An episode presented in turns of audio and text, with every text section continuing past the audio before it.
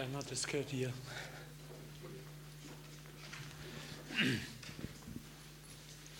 Ja, schön wieder am Start zu sein. Das ist jetzt das zweite Mal. Ich konnte ja letzten Sonntag schon Silvia vertreten. Ich soll euch ganz lieb von ihr grüßen. Die liegt flach mit einer Magen-Darm-Geschichte, hat heute Nacht Wache geschoben und soll euch aber ganz lieb grüßen. Ja, ich habe das Herz voll, auch von dem Thema, was uns beschäftigt heute, Liebe, Leben. Ich möchte äh, heute mal so ein bisschen praktisch angehen und vielleicht vorne dran so einen Satz setzen, den Jesus gesagt hat. Wer Ohren hat zu hören, der höre. Und wer es fassen kann, der fasse es. Manchmal hören wir Wahrheiten und wir haben so, wie wir unsere Brille aufhaben, durch die wir alles sehen, haben wir auch unsere Hörgeräte auf, durch die wir alles hören. Und ich möchte euch ermutigen, hör gut hin, hör genau hin. Ich möchte in diesen zwei Predigten, also jetzt in 14 Tagen, auch nochmal ganz konkret über das Thema sprechen, Liebe, Leben. Und das hat mich sehr berührt, was Anna Gropp jetzt da auch so gesagt hat, dass unser Land transformiert wird dass es samtig wird, dass wir transformiert werden, samtig werden. Und ich glaube, dass das Jahr 2016 ein Jahr der Liebe wird. Nicht so happy, clappy love, oh, peace, love and war, sondern ich glaube, dass Gott immer mehr durchbricht in das Thema Liebe. Und unsere westliche Kultur, auch gerade die christliche Kultur, in der wir leben, ist sehr stark wissens- und erklärungsorientiert geprägt. Das hat damit zu tun, dass unsere Grundprägung griechisch-römisch ist und sehr stark auf logischem Denken basiert. Und es ist auch unser Glaube oft sehr stark geprägt von, ich will alles verstehen, ich will alles erklären, ich muss alles ganz genau dogmatisch festgelegt haben. Wenn ich es hier kapiert habe, dann ist es gut. Ich kann das so laut sagen, weil ich selber jahrzehntelang so unterwegs war und ich schäme mich auch nicht dafür. Ich glaube, das ist ein guter Start anzufangen. Christlicher Glaube hat immer etwas mit Reife zu tun und wir durchlaufen verschiedene Reifestadien. Krass wird es nur, wenn wir irgendwo stecken bleiben und nicht mehr weiter wollen, weil es einfach so schön bequem ist. Und ich glaube, dass auch Gott darund, da, dabei ist, uns zu entwickeln von einem eher verstandesgemäßen Glauben hin zu einem Herzensglauben, wo zunehmend das Herz mehr übernimmt und der Verstand in den Hintergrund tritt. Und ich glaube, wir können alle so die göttliche Liebe theologisch hier in Deutschland gut erklären. Aber wisst ihr, sie zu leben ist die eigentliche Herausforderung. Nochmal, wir Deutsche, wir Christen, auch ich, wir können Liebe gut theologisch erklären aber sie zu leben ist die eigentliche Herausforderung. Ich glaube, Paulus ahnte das schon so etwas, als er den ersten Korintherbrief, Kapitel 13, jenes berühmte Kapitel, das wir heute zweimal anschauen werden, schrieb. Ich warte noch kurz auf unsere Folie. Ja. Er schreibt dort, wenn ich die Sprache von Menschen und Engeln sprechen könnte, aber keine Liebe hätte, wäre ich ein schepperndes Blech. Also es ist interessant, hier geht es schon mal um Sprache, um Kommunikation. Ich kann super kommunizieren. Da ging es auch um die Sprachenrede, ne? um das sich einbilden auf das, was man so geistlich drauf hat. Aber er sagt, wenn ich die Liebe nicht habe, dann bin ich bestenfalls ein schepperndes Blech, eine lärmende Klingel. Wenn ich weissagen könnte und alle Geheimnisse wüsste und jede Erkenntnis besäße, das sind wir bei der Theologie, bei der Dogmatik, beim wahren, richtigen Glauben. Ich habe den richtigen Glauben, ich glaube an die Bibel. Dieses rechthaberische Getue. Und Paulus sagt, wenn du all das hast und jede Erkenntnis besitzt, und dann kommt noch dazu, wenn du alle Glaubenskraft hast, ne? Glaubensbewegung, wir glauben, wir brechen durch und könnte Berge versetzen aber hätte keine Liebe, so wäre ich nichts. Ich habe mich früher auf, auch oft gern um diese Verse so ein bisschen gestohlen. Ja, Liebe, ist alles klar, wir sollen lieben, aber hey, wir müssen draufgehen. Und dann geht das Leben über dich drüber. Jahr um Jahr, Jahrzehnt um Jahrzehnt. Und wenn du wie Jesus aufmerkst, wenn du Ohren hast zu hören, um zu hören, wenn du fassen kannst und fassen kannst, dann merkst du langsam, die Dinge sind anders, als sie sich ursprünglich dargestellt haben. Ich möchte euch sagen, das Evangelium, die frohe Botschaft war nie, war nie primär gedacht als eine juristische Lehre über göttliches Sündenmanagement.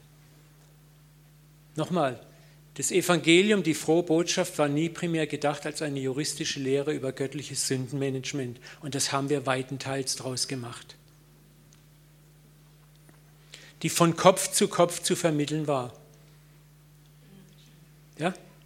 Was mir aufgefallen ist, auch an mir selber, wir, wenn wir mit Menschen über den Glauben reden, reden wir oft von Kopf zu Kopf, aber nicht von Herz zu Herz. Und ich glaube, das ist das, was Gott ändern möchte. Das heißt nicht, dass wir unseren Kopf ausschalten müssen, aber dass wir viel, viel mehr lernen werden und beigebracht kriegen, über das Herz zu kommunizieren. Und darüber wollen wir uns in diesen zwei Sonntagen ein bisschen tiefer beschäftigen. Ja? Weil das, was du einem Menschen per Kopf vermittelst, bleibt auch nur in seinem Kopf hängen. Und deswegen, entschuldige die Frechheit, aber manchmal habe ich das Gefühl, wir erzeugen sehr viel kopfgesteuertes Christentum in Deutschland. Und das ist auch meines Erachtens die große Not des aktuell bekennenden Christentums. Ich sage bewusst der bekennenden Christen in Deutschland und unsere relativ geringe Multiplikation in der Gesellschaft. Dass wir zu stark kopfgesteuert evangelisieren. Dogmen vermitteln, Lehre vermitteln. Aber die Gesellschaft hat ganz andere Fragen und ganz andere Sehnsüchte. Die frohe Botschaft ist primär eine Botschaft der Liebe. Und Liebe kann man nur sehr bedingt erklären. Man muss sie leben. Und damit möchte ich uns in dieser Serie in Berührung bringen. Schauen wir uns Jesus an. Er ist gewisserweise, gewisserweise der Masterplan, die Blaupause. Er liebte die gottfernen Menschen seiner Zeit unkonditionell, das heißt ohne Bedingung. Er liebte sie fühlbar und ohne Berechnung und schambasierte religiöse Forderungen. Scham ist leider auch etwas sehr Schlimmes, mit dem wir sehr stark operieren. Schambasiertes Verhalten ist, ich mache dir ein schlechtes Gewissen und hoffe, dass das schlechte Gewissen dich dann zur entsprechenden Verhaltensweise treibt. Das war niemals Gottes Idee, schambasiert zu kommunizieren, dass der andere sich verändert. So nach dem Motto, schau mal, wie schlecht du bist, wird Zeit, dass du dich besserst.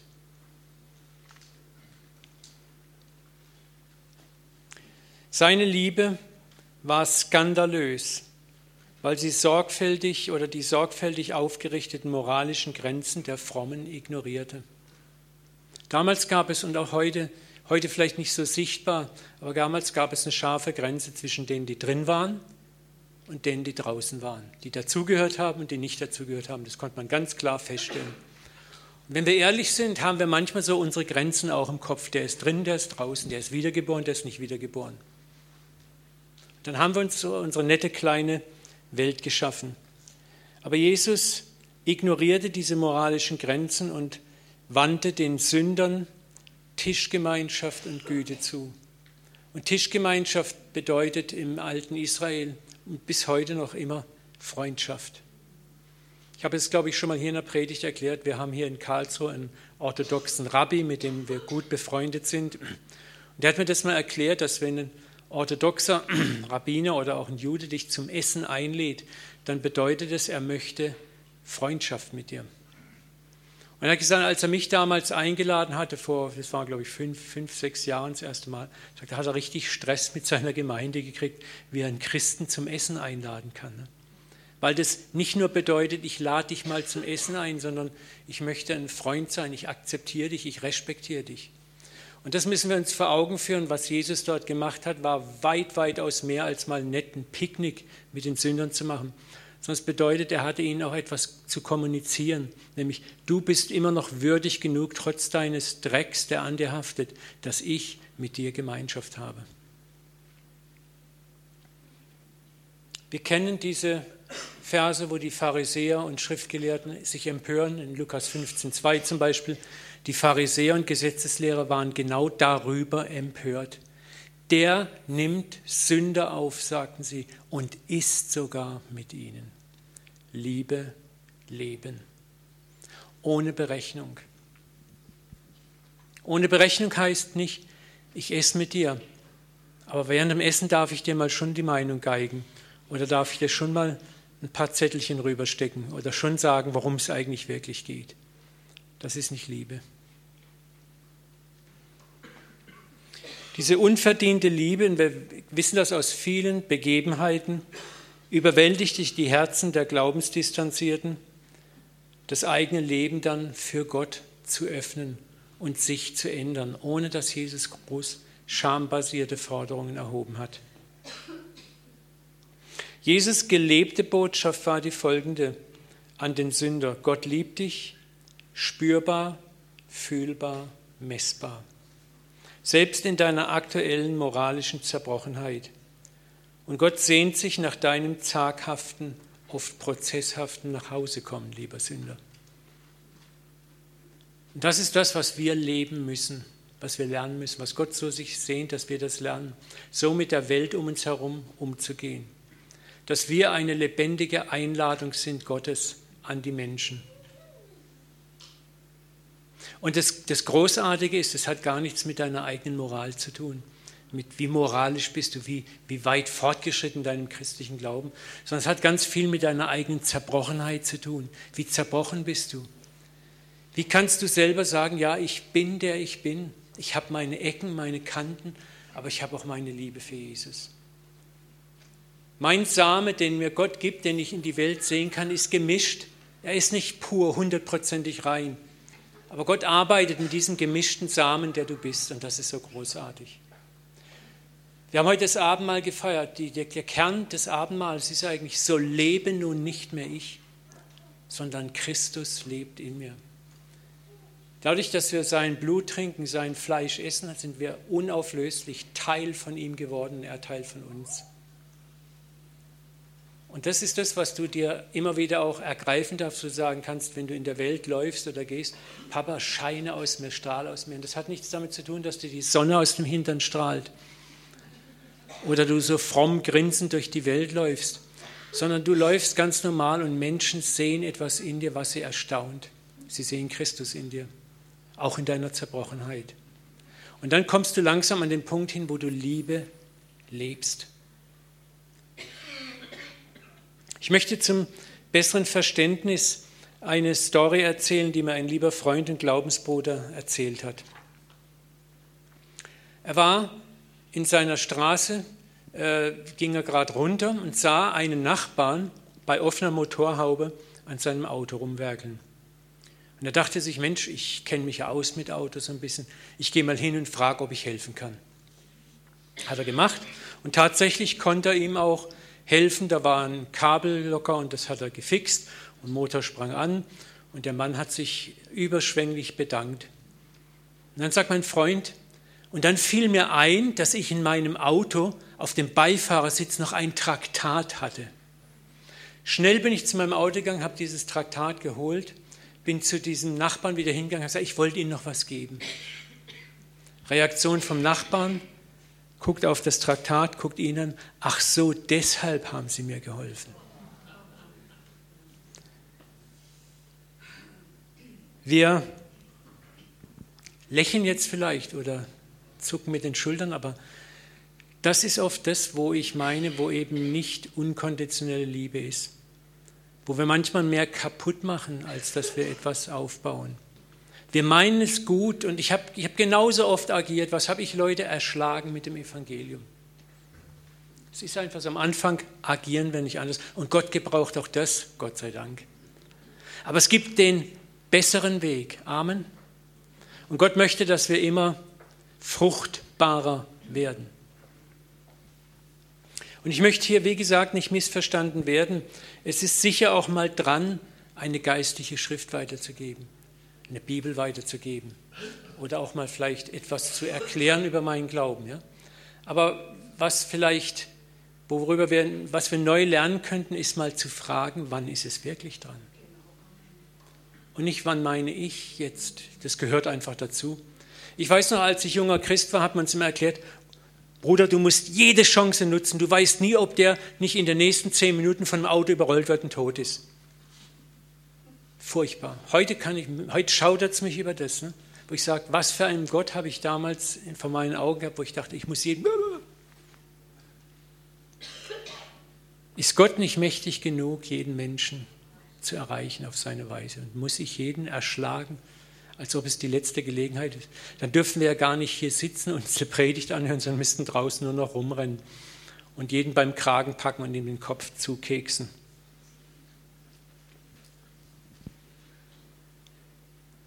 Ein Klartext ist, wir haben zu oft fromme Antworten gegeben auf Fragen der Ungläubigen, die sie uns nie gestellt haben.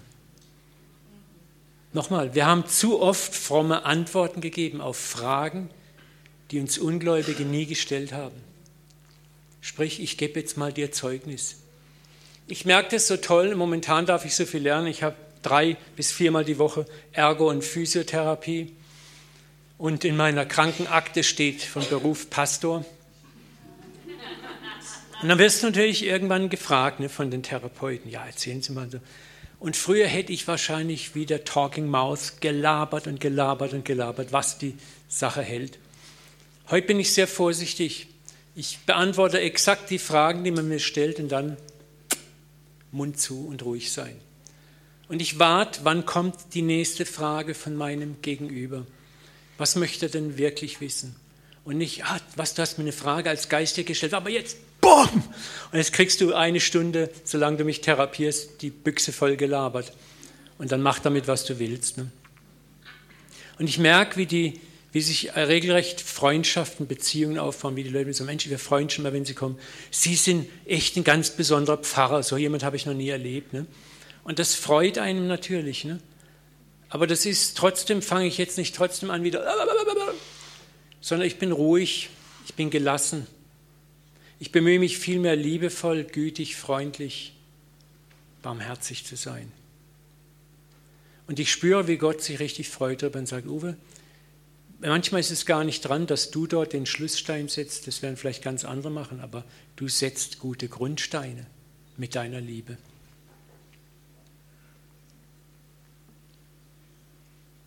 Wir haben zu wenig auf die echten Fragen und Sehnsüchte dieser Welt mit bedingungslosen Taten der Liebe geantwortet. Wisst ihr, was die Welt von uns Christen möchte? Sie möchte eher sehen, wie lebt ihr denn? Was lebt ihr? Wie ist denn euer Gott? Und sie möchten keine juristischen Rechthabereien hören, kein Sündenmanagement göttliches.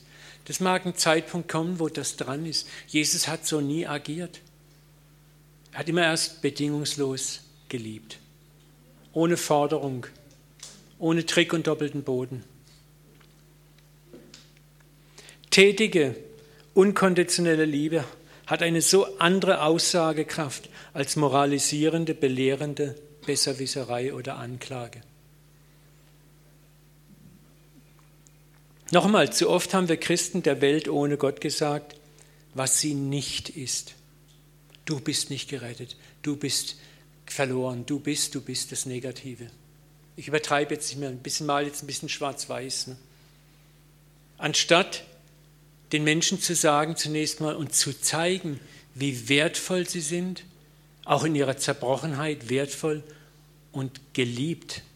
Und das hat Jesus interessanterweise mit den Sündern, denen er begegnete, gemacht. Er hat, er hat sie nicht angeklagt, ihnen nicht gesagt, wer sie nicht sind, sondern hat ihnen eigentlich immer erstmal gezeigt, wer sie sind, indem er sie geliebt hat indem er Gemeinschaft mit ihnen hatte, indem er bewusst diese Grenzen, die die Frommen gezogen hatten, übertrat. Weißt du, bevor ein Mensch von dir hören will, dass er verloren ist, um sich wirklich von Herzen zu ändern, muss er erstmal nicht nur hören, sondern erfahren, dass er wertvoll ist, dass er geliebt ist. Das hat Jesus wieder und wieder gemacht. Das geht mir so neu auf. Auch durch meine jetzt vier Monate Auszeit. Ich habe ich hab mehr gelernt als in vielleicht vier, fünf, sechs, sieben Jahren. Und das ist. Boah. Wir müssen wieder lernen, der Sprache der Liebe ohne besserwissende Worte zu vertrauen. Ich möchte die Story nochmal von diesem Freund weiterspinnen. Stell dir mal vor, oder wäre es möglich gewesen, dass diese Kfz-Hilfe nur begleitet von einem stillen Gebet für den Empfänger vielleicht weitere Begegnungen nach sich vollzogen hätte? Wo ich wieder mal freundlich grüße, frage vielleicht einfach nur, und wie war es mit dem Auto, läuft das Auto jetzt und so weiter? Wo man vielleicht mal dies und das kurz anspricht. Und wo vielleicht nach einem Jahr derjenige irgendwann sagt, Sie, Klaus Bärbel, ich möchte mal was fragen. Jetzt kenne ich Sie ein Jahr und Sie sind, Sie sind so anders irgendwie als die anderen. Was ist Ihr Geheimnis? Weißt du, und dann ist der Moment, wo du etwas sagen kannst. Und dann hat dein Zeugnis einen ganz anderen Charakter. Und selbst da solltest du demütig, sanftmütig und liebevoll sein und immer nur auf das Antwort geben, was du gefragt wirst.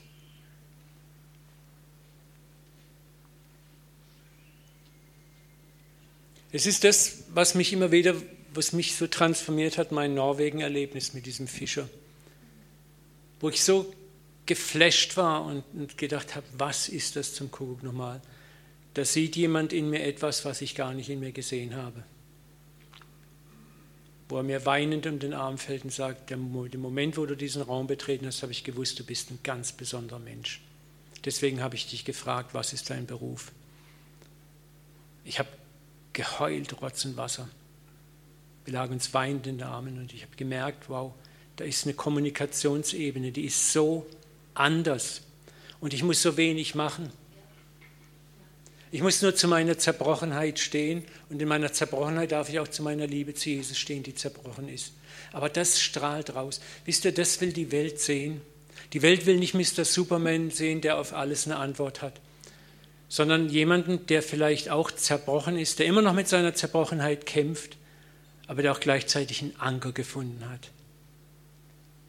Aber sich über dieses Ankers nicht erhebt, besserwisserisch oder moralisierend über den anderen erhebt, sondern voller Liebe, voller Erbarmen sich dem anderen nähert und hinstreckt, so wie es Jesus getan hat.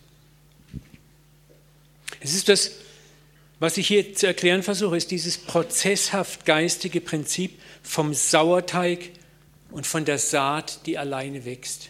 Schauen wir uns mal die beiden Verse an.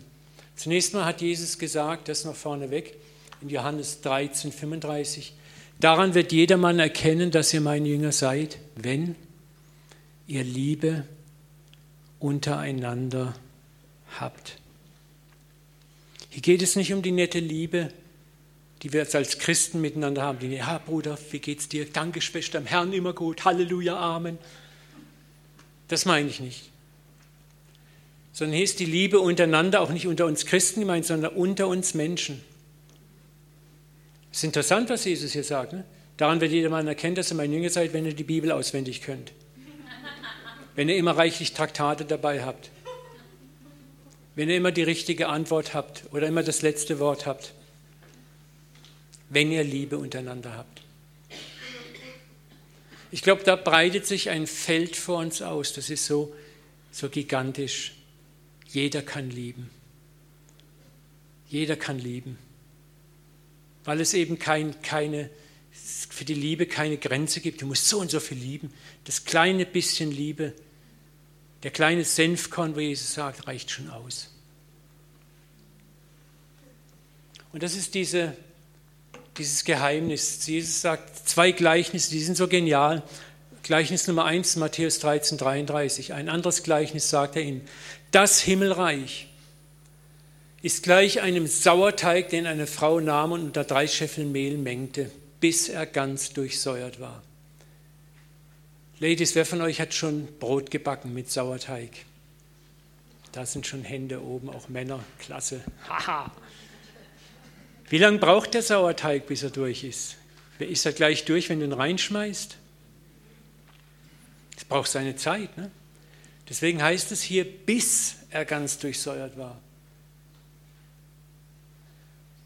Was machst du, wenn du den Sauerteig reingemacht in den Teig? Brüllst du den Sauerteig an? Schneller, schneller, mach, mach, mach. Teig, hier ist der Sauerteig, achte auf ihn. Du bist ganz entspannt, du schmeißt deinen Sauerteig rein, dann stellst du die Schüssel in die Ecke und du weißt genau, wie lange du warten musst, bis der Sauerteig sein Werk getan hat. Der Sauerteig schafft alleine. Der Sauerteig ist das Bild für den Geist Gottes. Du gibst dein Liebeszeugnis dein gütiges Zeugnis, dein freundliches Zeugnis, deine Liebe einfach ohne viele Worte ab. Und diese Liebe wirkt wie ein Sauerteig im Leben des anderen. Manchmal musst du immer wieder Sauerteigklumpen reinschmeißen in dasselbe Leben. Was soll's? Der zweite Vers ist Markus 4, 26, 28. Wiederum sagt Jesus, mit dem Reich Gottes verhält es sich wie mit einem Bauern, der seinen Acker besät hat was macht er dann? Brüllt er die Saat an? Wachs schneller! Gräbt sie immer wieder aus, guckt, ob jetzt schon endlich Wurzeln wachsen und bemüht sich? Nee, er legt sich schlafen, steht wieder auf, legt sich wieder schlafen, steht wieder auf, legt sich wieder schlafen. Ein Tag folgt dem anderen. Was hören wir hier? Prozess. Währenddessen, währenddessen, wo du schläfst und die Saat sich selbst überlässt, Gott sein Werk machen lässt, geht die Saat auf und wächst. Wie? Das weiß er selber nicht. Wisst ihr, wir meinen immer, wir wissen ganz genau, wie eine Bekehrung vonstatten geht, welche Zwischenschritte und wo wir noch reinhauen müssen, wo wir noch Druck machen müssen, wo wir noch einen Aufruf setzen müssen. Wie, das weiß er selber nicht. Die Erde bringt von selbst die Frucht hervor. Wer ist denn die Erde, bitteschön? Das ist Gott der Herr. Du gibst deinen Samen und dann darfst du ihn getrost Gott überlassen. Er wirkt die Frucht. Zuerst den Halm, auch hier der Prozess. Ne? Auch wenn wir mit Menschen zu tun haben, erwart nicht gleich, wupp, da kommt erstmal der Halm, dann kommt die Ehre und zuletzt das volle Korn in der Ehre. Auch Glaube ist oft ein Prozess. Und Gott ist mehr an Prozessen interessiert, an Events. Gott möchte keine Treibhauschristen, er möchte gesund gewachsene Biochristen.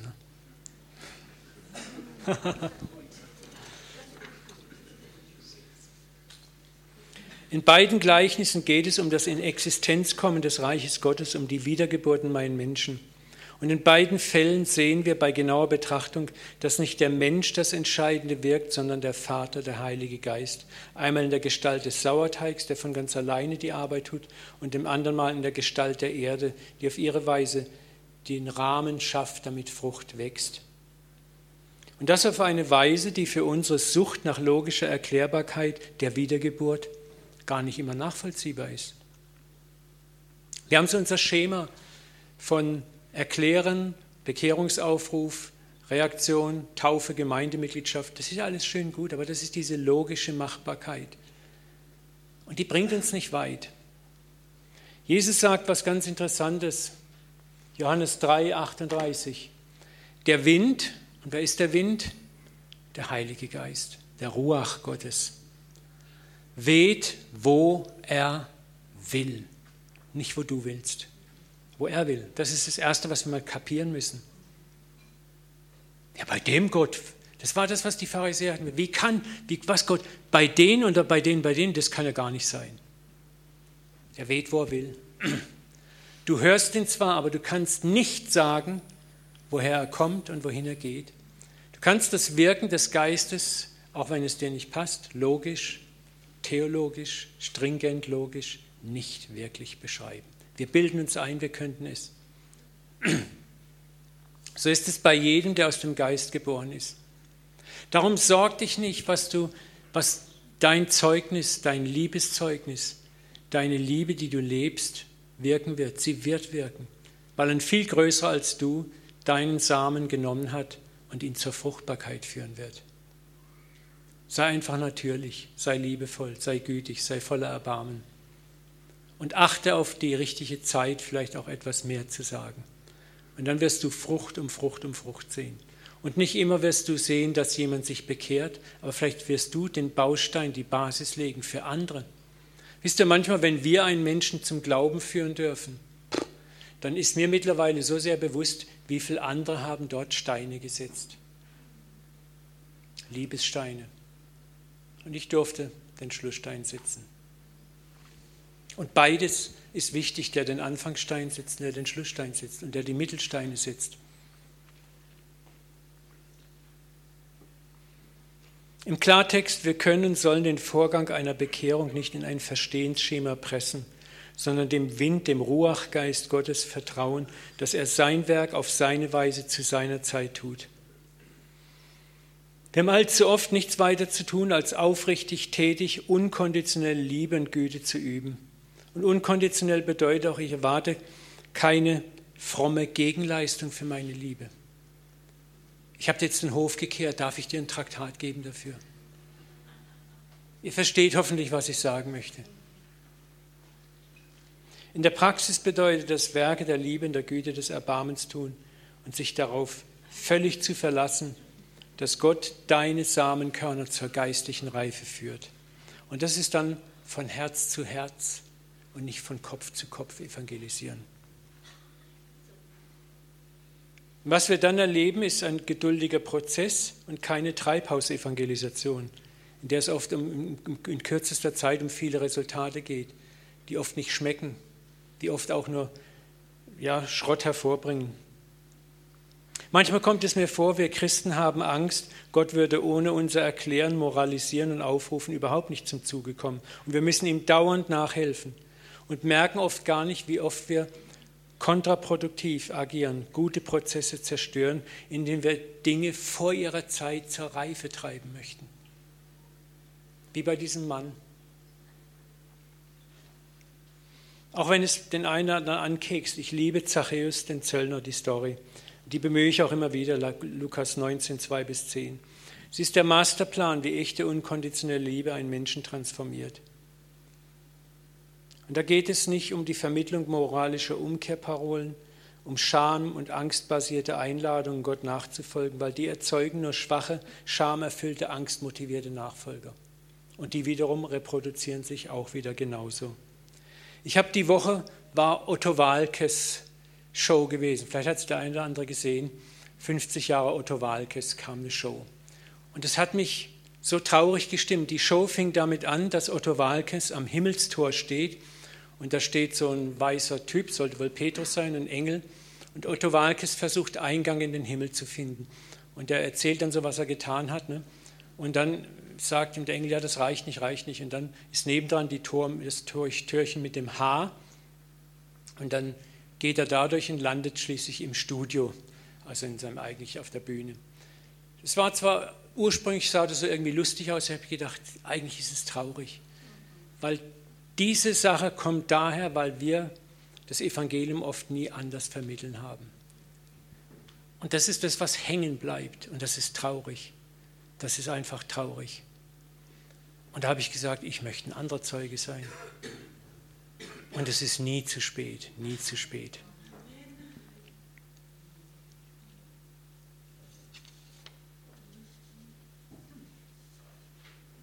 Menschen aber, die von Gottes unverdienter Liebe und Güte überwältigt werden durch dich, multiplizieren sich genauso auch in anderen durch Liebe, Güte und Geduld und bringen ihrerseits positiv ansteckende Lebensfrucht hervor. Und dann werden wir vielleicht im Fernsehen auch andere Dinge sehen.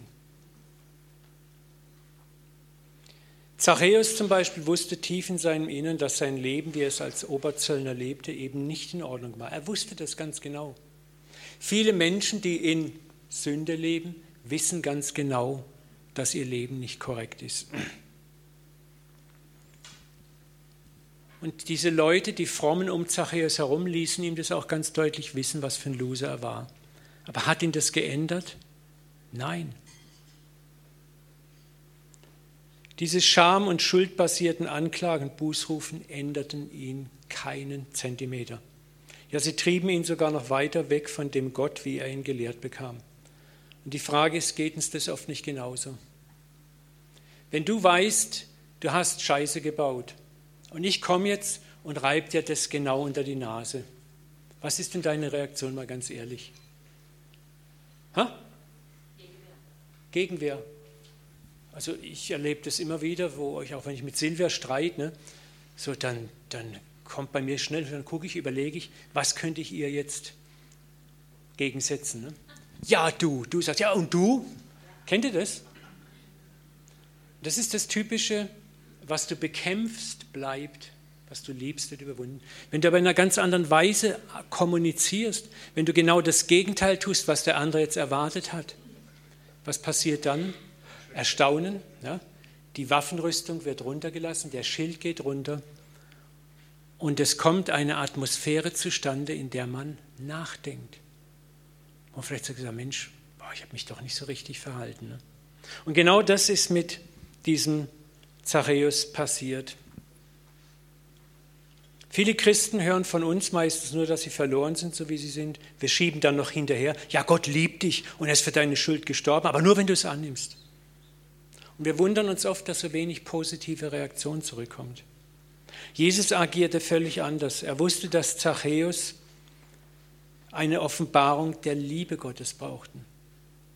Schuld und Scham haben sie schon genug abgekriegt. Zachäus musste erfahren, dass Gott ihn genau da liebte, wo er menschlich und moralisch in seiner Schwäche stand, nämlich im Abseits. Und deswegen lud ihn Jesus ein, darf ich bei dir zum Essen kommen? Darf ich, der Rabbi, der den Mut hat, die anderen Rabbiner zu fragen, wer unter euch kann mich einer Sünde zeigen? Dieser Rabbi kommt und lädt dich ein. Das war ein Schock, das war wie ein Schlag ins Gesicht für Zachäus. Jesus lud ihn ein, sein Freund zu sein. Nichts anderes bedeutet diese Einladung. Jetzt stell dir mal Folgendes vor, Jesus hätte, nachdem sie bei Tisch sitzen, Traktate rausgezogen. Oder hätte gesagt, also jetzt lass uns mal Klartext reden. Es wäre dieselbe Reaktion gewesen, ach so, deshalb wolltest du mit mir essen. Aber es ist interessant, dass diese Geschichte in keiner Weise, zu keinem Moment erklärt sie, dass Jesus irgendetwas sagt. Der Sauerteig arbeitet von ganz alleine. Jesus muss nichts anschieben, nichts drehen, nichts schrauben. Er musste nur lieben. Und diese Liebe treibt diesen Mann zur Buße. Jesus vertraute der unkonditionellen Liebe seines Vaters, die durch ihn wirkte. Und diese Liebe transformierte das Herz von Zachäus, als er große Teile seines mit Betrug erworbenen Vermögens an die Armen und die Geschädigten zurückgab. Und das ohne dass Jesus mit Scham und Schuldgefühlen operierte. Versteht ihr, was ich meine? Liebe, Leben. Das ist so ein Potenzial. Und das hat Jesus wieder und wieder und wieder mit den, aus, mit den un, ungeistlichen, ungöttlichen gemacht. Was die gottesfernen Menschen auch heute noch am meisten erfahren müssen, ist diese unkonditionelle göttliche Liebe, die ihnen sagt, auch in deiner Unwürdigkeit bist du liebenswert, würdig und in dir ist ein großes Potenzial zum Guten. Auch da, wo du ganz klar Sünde siehst, widersteh mal dem Versuch, sie zu adressieren, sondern lieb einfach mal nur. Und traue dieser Liebe, die du, die du lebst, zu, dass sie der Same ist, der transformiert, der Offenheit bringt, der den anderen vielleicht irgendwann dazu bringt, sagen, du, da ist etwas, ich möchte mit dir darüber reden. Und dann ist das Feld weit und weich und der Boden ist bereit, den Samen aufzunehmen. Ich möchte einen Satz und dann auch zum Schluss kommen von Richard Rohr anfügen, der für mich das Wirkprinzip von Gottes unverdienter Liebe, die uns zur Buße führt, so trefflich ausdrückt. Unser peinlich berührtes, gedemütigtes Gesicht nach empfangener Gnade statt Bestrafung ist unsere eigentliche Strafe und führt zu unserer Umkehr. Gnade ist immer so etwas wie eine Strafe für unser Ego, das lieber selbst bezahlen möchte. Lass den Satz mal auf dich wirken, ich finde den so hammergenial. Da konnte ich mich voll, volle Kanne selber drin wiederfinden. Wenn du mehr meist, du hast jetzt eigentlich einen Anschiss oder sonst was verdient du kriegst Liebe ab, also bist du erstmal, Uah! was kann ich tun, wo ist Wechselgeld in meiner Tasche, um was anzubieten? Ihr könnt es gerne, wer will, schickt mir ein E-Mail an, mich oder Office, ihr könnt die Ausarbeitung kriegen mit den Sätzen, habt das ausgedruckt. Ja, aber das ist genau das. Stell dich mal den verlorenen Sohn an, als er nach Hause kam. Und was hat er alles erwartet? Wie hat er sich vorbereitet mit einem 400-Euro-Job und so? Und was macht der Vater? Er lässt ihn nicht mehr zu Worte kommen. Er erstickt ihn buchstäblich in seiner Umarmung. Was glaubst du, wie der schamrot angelaufen ist? Und was das in ihm bewirkt hat, diese Liebe, die hat Zerbruch bewirkt, die hat Umkehr bewirkt. Zehntausendmal tiefer als alles Moralisieren und Anklagen. Liebe leben. Und diese Liebe, ihr Lieben, ist ein Prozess und nicht ein Event. Dazu gehört von deiner und meiner Seite heiliger Mut, Vertrauen in Gott und Ausdauer, den Gottesfernen in deiner Umgebung immer wieder neu zu lieben. Siebenmal, siebzigmal. Und so wie ein Sauerteig die Welt um uns herum, in der wir alle leben, positiv zu transformieren, Schritt für Schritt für Schritt.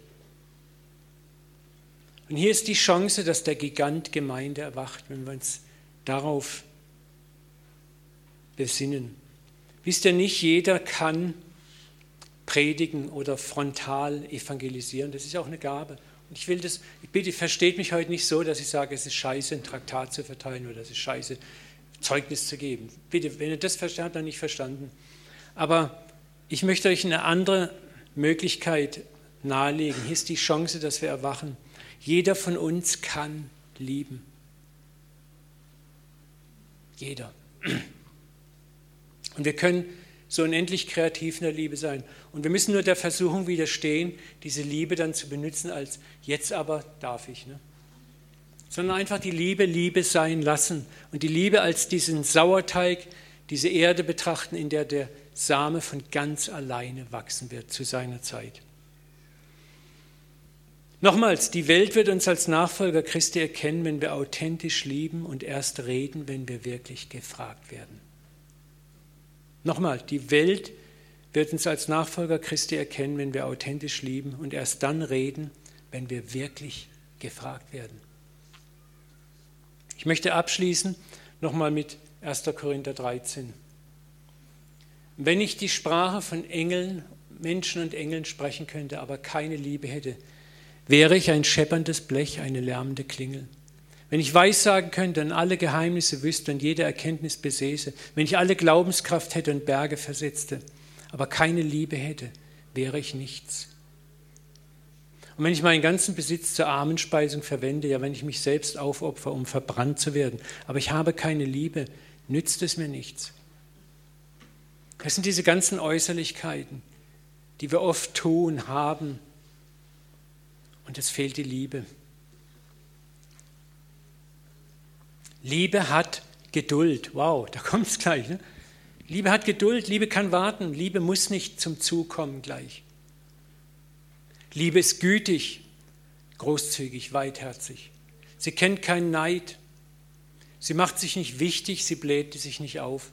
Ich muss dir nicht sagen, was ich alles theologisch weiß und drauf habe. Sie ist nicht taktlos und sucht nicht sich selbst.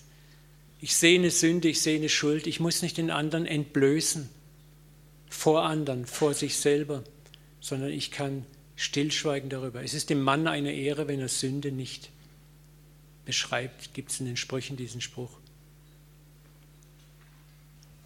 Sie lässt sich nicht reizen, sie trägt Böses nicht nach. Auch wenn du doof behandelt wirst, Bleib dran, bleib bei der Liebe. Lass dich nicht reizen, nicht provozieren.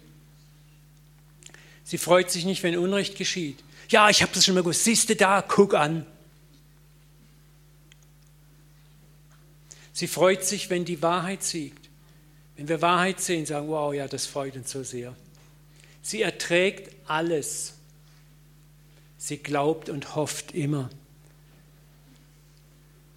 Jesus hat Zachäus ertragen, hat geglaubt und gehofft. Und auch viele andere Menschen. Sie hält allem stand. Die Liebe hält stand. Sie lässt sich nicht erbittern. Die Liebe wird niemals aufhören. Prophetische Eingebungen werden aufhören. Sprachenrede wird verstummen. Die Gabe der Erkenntnis wird es nicht mehr geben. Denn wir erkennen Weissagen nur unvollständig. Merkt ihr diesen Satz bitte ganz besonders. All unser Erkennen, auch theologisches Erkennen, ist unvollständig. Ist immer bruchstückhaft.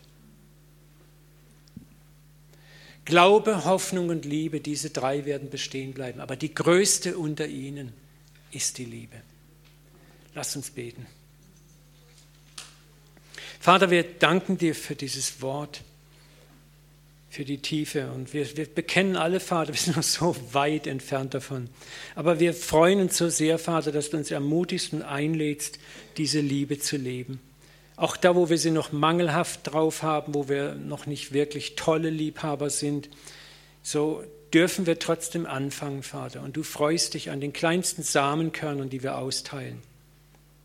Und ich danke dir für so viele Liebeserfahrungen, die viele auch schon hier im Raum sicher gemacht haben.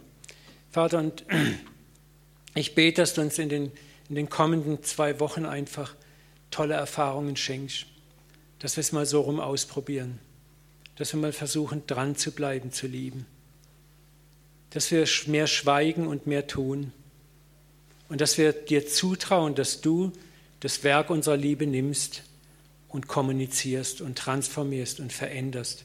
Vater, schenk uns das in unserer eigenen Familie mit unseren Kindern, mit unseren Verwandten, mit unseren Nachbarn, mit unseren Arbeitskollegen, mit unseren Kommilitonen oder Mitschülern. Überall dort, wo du uns ins Leben hineingestellt hast, Vater, lass uns Liebe üben. Lass uns im Alltag kreativ sein, Liebe zu üben, Vater. Ob wir jemanden im Verkehr vorlassen, reinlassen, an der Kasse vorlassen, reinlassen, für jemanden mal, dem es Geld fehlt, was bezahlen, Vater. Gib uns eine neue Art der Kreativität. Und gib uns die Kraft, auch das auszuhalten, dass wir nicht gleich ein Traktat hinterher schieben, sondern einfach sagen, wow, ich habe einen Samen gesät für die Ewigkeit. Und der Geist Gottes wird diesen Samen bebrüten und zu seiner Zeit zur Reife führen. Vater, ich danke dir auch für die Liebe in dieser Gemeinde, die wir so oft gespürt haben. Für so viele kostbare, teure Menschen, Vater, und dass wir alle miteinander unterwegs sind. Segne uns jetzt auf dem Nachhauseweg, Vater. Gib uns noch einen tollen Sonntagnachmittag. Und auch wenn wir Urlaub haben, nächste Woche noch eine super Zeit bis zum Feiertag. In Jesu Namen beten wir und danken dir. Amen. Danke. Nächsten Sonntag wollen wir noch mehr in die Praxis reingehen. Nee, übernächsten Sonntag. Übernächsten. Danke, Uwe.